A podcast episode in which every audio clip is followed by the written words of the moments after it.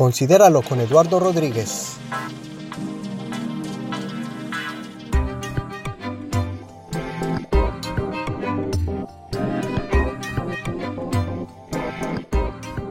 Con más de 10 grabaciones discográficas, premios y reconocimientos a nivel mundial, como por ejemplo el Dove Award en Estados Unidos, premios ARPA en México y el Vision Music Award en Guatemala, el grupo Miel San Marcos sigue impactando en el mundo musical, posicionándose en los primeros lugares de las listas internacionales. Como por ejemplo, su álbum Como el Cielo debutó número uno en iTunes Latino, asimismo en los Billboard, número uno en Latin Pop Albums y número 7 en Top Latin Albums. Su influencia alcanza en el mundo digital a millones de seguidores en sus redes sociales. En Facebook tiene como más de 2 millones de seguidores. Y también tiene millones de vistas en sus videos de YouTube. Este grupo tuvo sus inicios desde el año 2000, cuando tres hermanos, Josh, Luis y Sam, unieron sus talentos musicales y los pusieron a la disposición de Dios en la ciudad de San Marcos, cuando eran los líderes de la alabanza en la iglesia que pastorea sus padres, llamada Miel. De ahí el nombre del grupo Miel San Marcos. Y ahora, en muchísimas iglesias hispanas a través del mundo, cantan sus composiciones y son las canciones congregacionales en la iglesia de ahora, de los últimos años. Ahora, Miel San Marcos viaja por decenas de países en América, el Caribe, Europa. Y hace poco miré una propaganda que ellos van a estar en Israel, así que se sigue expandiendo el grupo Miel San Marcos por todo el mundo, llenando templos y llenando estadios donde se agotan la boletería de personas que están con esas ansias de alabar y de glorificar el nombre del Señor con el grupo Bien San Marcos, para escuchar ese mensaje de salvación, esperanza, pero sobre todo ese mensaje de restauración y reconciliación. Y hay un mito entre los cristianos de que estos grupos que viajan por todas las ciudades y países, como que la pasan muy chévere y relajado. Y bueno, sí la pasan bien, pero el problema es que ellos no es que bajen a cada ciudad y a conocer todos los lugares turísticos, ¿no? Muchas veces si tú miras la agenda de ellos, cada, cuando están de gira, de tour, hay, hay una presentación cada día, seguido, y uno dice, ¿cómo hacen? Pues claro, porque no tienen tiempo de nada. Llegan desde el avión, eh, llegan directamente muchas veces al, al lugar donde se van a presentar y es armar eh, instrumentos y hacer prueba de sonido. Después de eso se van a descansar un rato al hotel, a cambiarse y después la presentación en la noche y después se van a comer. Bueno, aparte después de eso empiezan a las personas a querer tomarse fotos con ellos y eso, van a comer, descansan en el hotel unas horas más porque tienen que levantarse al otro día a un avión e ir a otra ciudad. Y así se la pasan. Pero Qué hermoso ver la satisfacción en el rostro de ellos al ver cómo las personas que ellos ministran están llorando, están siendo ministradas por la presencia de Dios y Dios usándolos a ellos como grupo. fue una bendición conocer a Josh, a su esposa y también a Luis, a Sam y a todos los miembros del equipo. Pianista Jorge, al guitarrista David, al, al tocayo Eduardo, que es el que toca la las trompetas y también está manejando las, la publicidad con video y fotografía. Y bueno, todo el equipo del grupo Miel San Marcos, el, el director de, el ingeniero de sonido. Y bueno, conocerlos de cerca fue algo muy especial porque uno mira su humanidad, no solamente aquellos grandes músicos que están tocando allí, sino que también son el ser humano, el padre que extraña a su esposa y a sus hijos que lleva literalmente semanas fuera de casa. Muchas veces es uno o dos meses fuera de casa. Esas son cosas que uno de pronto no sabe y lo digo ahora por medio de esta, de esta programación, en este episodio, para que valoremos también esas clases de ministerios que van por todo el mundo y que también tienen sus pruebas, sus luchas, sus sacrificios. Pero bueno, ahorita tenemos nosotros canciones para glorificar al Señor. Y bueno, sin más preámbulo, vamos a escuchar la entrevista con Josh Morales del grupo Miel San Marcos. ¿Cuántos años tienes de casado? Yo tengo, voy a cumplir este año 15 años de casado. Nos casamos muy jovencitos, eh, pero muy, muy enamorados y seguimos muy enamorados con mi esposa, muy contentos de servir al Señor con todo el corazón. Perfecto. ¿Cuántos tienen hijos? Tenemos dos hijos, tengo una nena de 12 años y un varoncito de 5 años. Ok, para los solteros que se animen, que, sí se puede. Claro, claro, solo tienen que dar el paso de fe y entrarle con todo. Perfecto, allá saben muchachos. Em, bueno, em, ¿cuántos años llevas conociendo a Jesús? Em, mis padres siempre eh, fueron pastores, han sido pastores, eh, pero como decimos, Dios no tiene nietos, Él tiene hijos y, y cada uno, a pesar de que yo crecí en la iglesia, tuvo un encuentro personal con el Señor y casi aproximadamente a los 18 años eh, yo tuve un encuentro fuerte con Jesús. Y a pesar de que cuando era niño yo le abrí mi corazón al Señor, pero no fue hasta los 18 años donde Dios, donde fue un encuentro de, tal manera que, que, estoy aquí, amando al Señor, sirviendo y estoy por Él y para Él.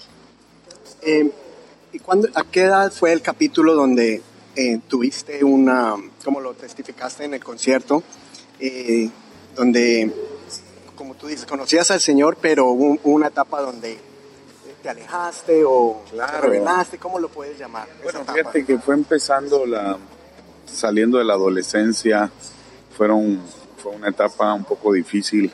Eh, yo tenía amigos que me empezaban a molestar por ser hijo de pastor. Decían, ahí viene Josh, el hijo del pastor, recojan la ofrenda, los diezmos. Entonces todo eso me iba marcando, iba marcando, pero mis padres siempre, siempre declaraban palabra de Dios sobre mí. Pero hubo un tiempo que yo empecé a decir, ¿por qué soy hijo de pastor? ¿Por qué mi papá no eligió otra carrera y no esto? Y yo sufría mucho en el colegio, en la universidad, eh, hasta que empecé a desviarme, empecé a... ¿Eso fue antes de los 18 años? Eso fue antes de los 18 años.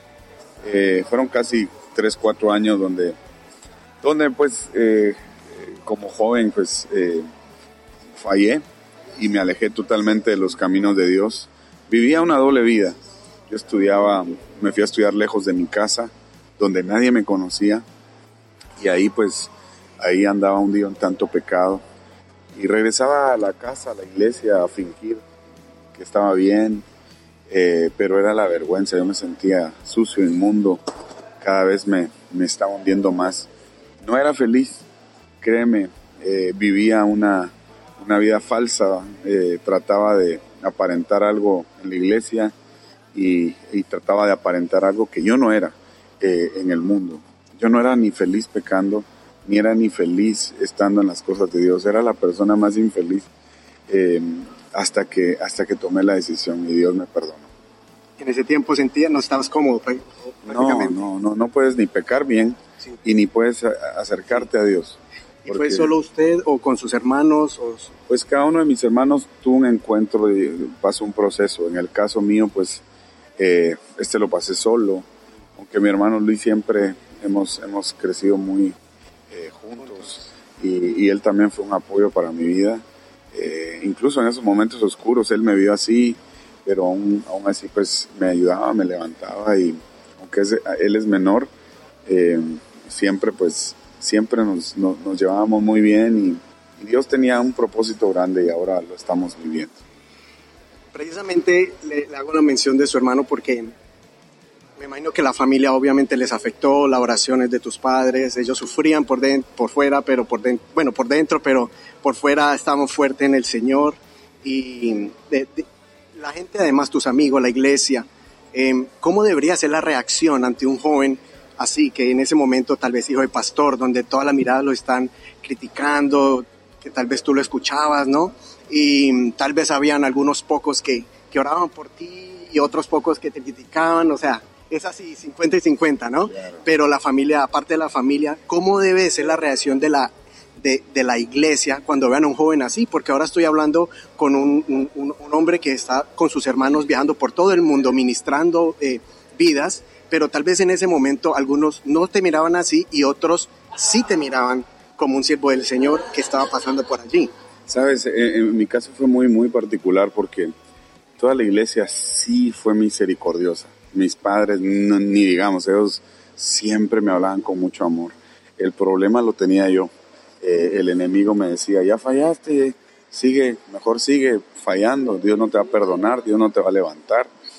y la iglesia a mí me abrazaba, la iglesia a mí me daba palabras de ánimo. Yo creo que la, tenemos que ser los brazos de nuestro Señor Jesucristo en aquellos que fallan, en aquellos que, que se alejan. Yo fui eh, prueba de eso. Recuerdo que siempre llegaba a la iglesia, recibía un abrazo de las hermanas mayores, de los hermanos mayores, de los jóvenes, y me decían... ¿Y sabían que estaban alejados? Y algunos sabían, algunos, algunos sabían. Eh, yo siempre llegaba a mi casa a robarles a mis papás y así, a seguir pecando. Yo luego me enteré que mi mamá era la que me ponía el dinero ella, ella decía, a mi hijo le gusta robarme. Y ella me ponía el dinero ahí, según yo nadie me miraba, según yo nadie se daba cuenta. Eso me muy inteligente, muy hábil. muy muy, inteligente y nadie se da cuenta, no, pero, pero mis padres fueron muy, muy misericordiosos. Ellos eh, vivieron el mensaje que predican, eh, un, mensaje de restauración, un mensaje de amor. Y, así fue. Yo recuerdo eh, cómo el Señor pues, me atrajo eh, una madrugada después de haber fallado, pecado y mis amigos me habían tirado y dejado por ahí. Mi plan era regresar a la casa a robarle a mis papás y seguir, seguir otra vez en las mismas, pero nunca me imaginé que iba a estar esperándome mi papá con un abrazo y una palabra. El abrazo, un beso y su palabra fue, ¿cómo está el siervo de Jehová? ¿Cómo está el adorador que va a ir por todas las naciones? Y me dio un beso y no me dijo nada más. Después, eh, bueno, yo siempre miraba que ellos vivían una vida de oración, ellos han estado buscando al Señor y, y, mi papá siempre es de los que se levanta muy temprano, eso nos ha enseñado a orar. Estoy seguro que él estaba terminando su devocional cuando llegó su hijo, o sea, yo. Y, esa fue una madrugada y realmente ahí tuve una experiencia con Dios. Yo regreso a mi cuarto y ahí me estaba esperando el Espíritu Santo, ahí me estaba esperando la presencia de Dios. Y el Señor me estaba diciendo, no me importa tu pasado, lo que me interesa es lo que voy a hacer de hoy en adelante contigo. Y fue, fue una, un testimonio fuerte, pero bendigo al Señor porque Él tuvo misericordia, me perdonó y la iglesia me abrazó, mis padres me abrazaron, mis hermanos, todos, todos mostraron, necesitamos mostrar al Señor Jesús en este tiempo con aquellos que fallan, porque todos los que nos, nos alejamos tenemos la acusación del diablo tenemos la acusación de demonios, tenemos la acusación de todos los pecados que hemos hecho. Imagínate, y ahora súmale la acusación de la iglesia, la, la acusación de esto y lo otro. Necesitamos ser misericordiosos como Jesús. Y ese era el, consejo que yo quisiera que tú le dieras a esas personas, ser misericordioso, porque no sabemos el plan de Dios y no somos nadie para juzgarlos. Exacto, sí, el que, el que lo va a hacer es el Señor, el que juzga es el Señor y Él lo va a hacer en el tribunal de Cristo. Pero nosotros, ¿quiénes somos? Yo le digo a los papás, a, los, a la iglesia que me está escuchando, abracemos, seamos misericordiosos, mostremos a Jesús en nuestras palabras, mostremos a Jesús en nuestras acciones. Cuando miremos a un joven que tal vez falló, que tal vez cometió esos errores tan terribles, tan fuertes, pues mostrémonos misericordiosos. Eh, eh, ojo, que tampoco estoy eh, tolerando el, el pecado eh, hay corrección. Mis papás a mí me corregían, pero lo hacían con amor. Eh, pero había misericordia. Entonces necesitamos mostrar a Jesús hoy más que nunca. ¿Qué le puedes decir a alguien que ya bien que se está alejado del camino del Señor y con eso terminamos? Claro, tu lugar es estar en la presencia del Señor. Te va a pasar las mías. No vas a ser feliz pecando.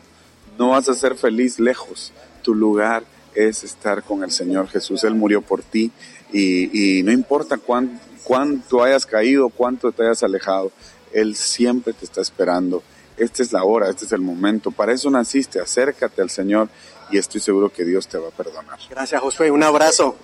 Muchas gracias por tus palabras.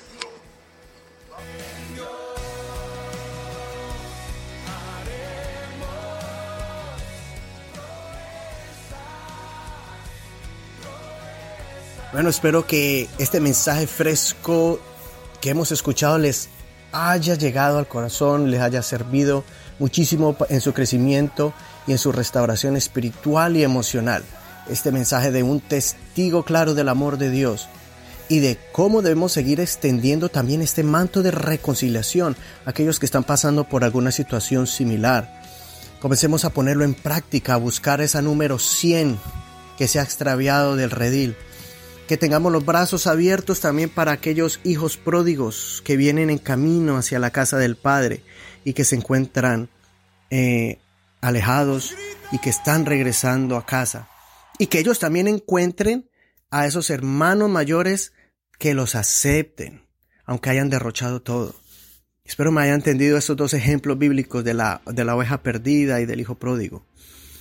Oremos para que el ministerio de Mienzal Marcos y juntamente con muchas veces a veces viajan con sus esposas y hasta con sus hijos, hasta el cansancio, solo con la satisfacción de ver rostros llenos de lágrimas, pero lágrimas de reconciliación y lágrimas de esperanza por el amor de Dios en los altares de todas las iglesias o los estadios donde ellos van. Bueno, y antes de concluir este programa, recuerde por favor compartir este podcast y si este programa fue para ti de algo especial que te llegó a tu corazón o sabes que le puede servir a alguien más, por favor envíalo, copia el link, eh, copia el enlace, envíalo o puedes compartirlo también por tus redes sociales, Facebook, Instagram o cualquiera de, la, de tu preferencia. Y es que ya también estamos en Spotify. Tienes que buscarnos como Considéralo con Eduardo Rodríguez. Considéralo con Eduardo Rodríguez. También, como siempre lo hemos dicho, en Apple Podcast. Y ahí necesitamos que usted nos ponga un review. Que nos pongas allí cómo ha sido bendición este podcast. Y por favor, danos un, las, las estrellas que más puedas. Cuatro o cinco, la máximo, para que así podamos correr la voz y muchos puedan conocer más este podcast en Apple Podcast, también en Google Play eh, también estamos en otras plataformas musicales como TuneIn, TuneIn eh, Radio, en Stitcher, que es, más, es bien reconocida esta plataforma para podcast, Stitcher, y también en Spreaker, Podbean y muchas otras más. Eso lo puedes encontrar también en las notas de este programa. Eh, tenemos nuestro blog, también lo puedes visitar nuestro blog que es consideraloblog.wordpress.com. ¿Y qué más? Por favor, escríbenos también en el Messenger. Nos pueden encontrar con facebook.com eh, barra inclinada considéralo. Facebook facebook.com slash considéralo y nos puedes también enviar allí algún mensajito por privado en Messenger o nos los puedes poner en público en nuestra página oficial de Facebook. Gracias amigos por todo su apoyo. Por favor déjenos saber cómo ha sido bendición este programa. Y nos vemos en el próximo episodio en el capítulo 11 con otro tema para el crecimiento y fortaleza de tu vida espiritual y emocional. Considera lo que te digo y Dios te dé entendimiento en todo.